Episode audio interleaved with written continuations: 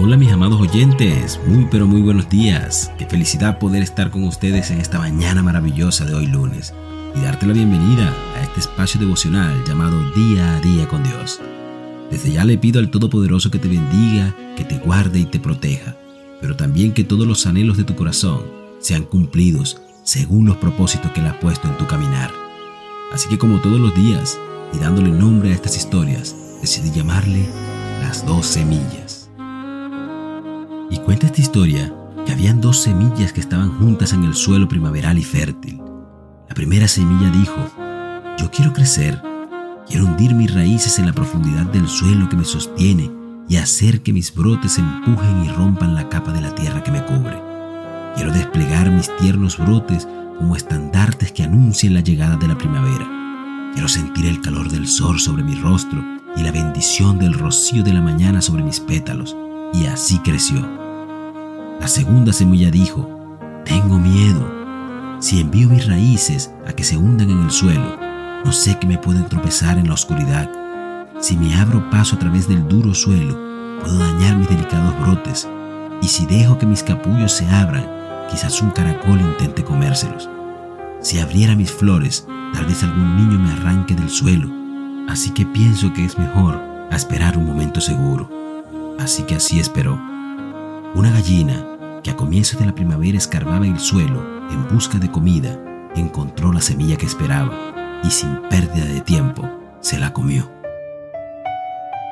Y fíjate, amado oyente, que la palabra de Dios dice en Josué 1.9, Mira que te mando que te esfuerces y seas valiente. No temas ni desmayes, porque Jehová tu Dios estará contigo en donde quiera que tú vayas. Y muchas de las preguntas que nacen en una vida cristiana son aquellas mismas que están ligadas a cómo saber si aquello que deseamos emprender o hacer está o no autorizado por Dios. Sin embargo, en la mayoría de los casos, cuando hacemos preguntas al Padre, solemos llenarnos más de incertidumbres que de respuestas. Y esto no se da precisamente porque Dios no responda, sino porque no sabemos debidamente reconocer la voz de Dios en nuestras vidas, pero también porque tenemos una constante necesidad de esperar a que Dios nos hable audiblemente y nos diga qué hacer. Y este es el punto que hemos entendido mal. En ocasiones cuando a nuestra vida llegan proyectos, dineros, negocios, relaciones, visiones de emprendimiento y todo aquello que terrenalmente quiere brindar un cambio en tus condiciones laborales, financieras, amorosas o personales, es cuando acudimos a Dios para no solo colocar en manos de Él aquello que llega, sino también para que sea Él quien nos diga si es lo correcto. Pero acá es donde quiero ayudarte, mi amado hermano. La palabra de Dios dice, todo lo que viniera a tu mano para hacer, hazlo según tus fuerzas. Pero también nos dice, Pon en manos del Señor todas tus obras y tus proyectos se cumplirán.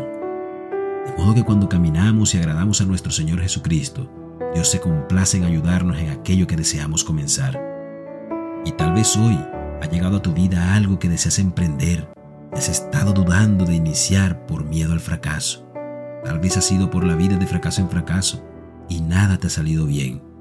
Y nuevamente llegó una oportunidad de cambiar y no sabes si será otro fracaso más. Pero déjame decirte hoy, amado oyente, antes y hoy es diferente. Hoy tú vives aferrado a Cristo, caminas en sus sendas y todo lo que ahora llega lo has puesto en sus manos para que cuando sea prosperado, tú mismo seas el canal de bendición para otros por medio de lo que hoy Dios ha decidido entregarte. Por eso no dudes, inicia sin miedo, ubícate en la semilla que decidió salir y ver el sol y la bendición del rocío de la mañana. Así que si estás escuchándome y Dios ha hablado a tu corazón, arrodíllate de ahí donde estás y di, gracias Señor por tus respuestas hoy día.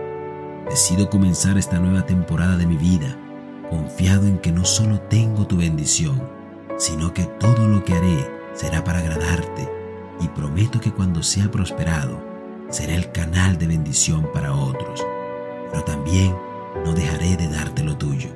Y asimismo, nunca me olvidaré de dónde me sacaste y de dónde vengo, porque gracias a ti ahora soy llamado hijo. Amén y amén. Que tengas un maravilloso y hermoso día. Dios te bendiga. No me alcanzan las palabras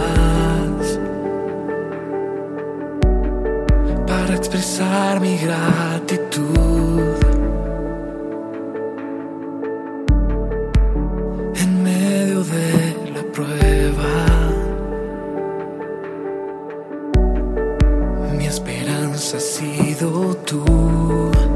Jamás olvidaré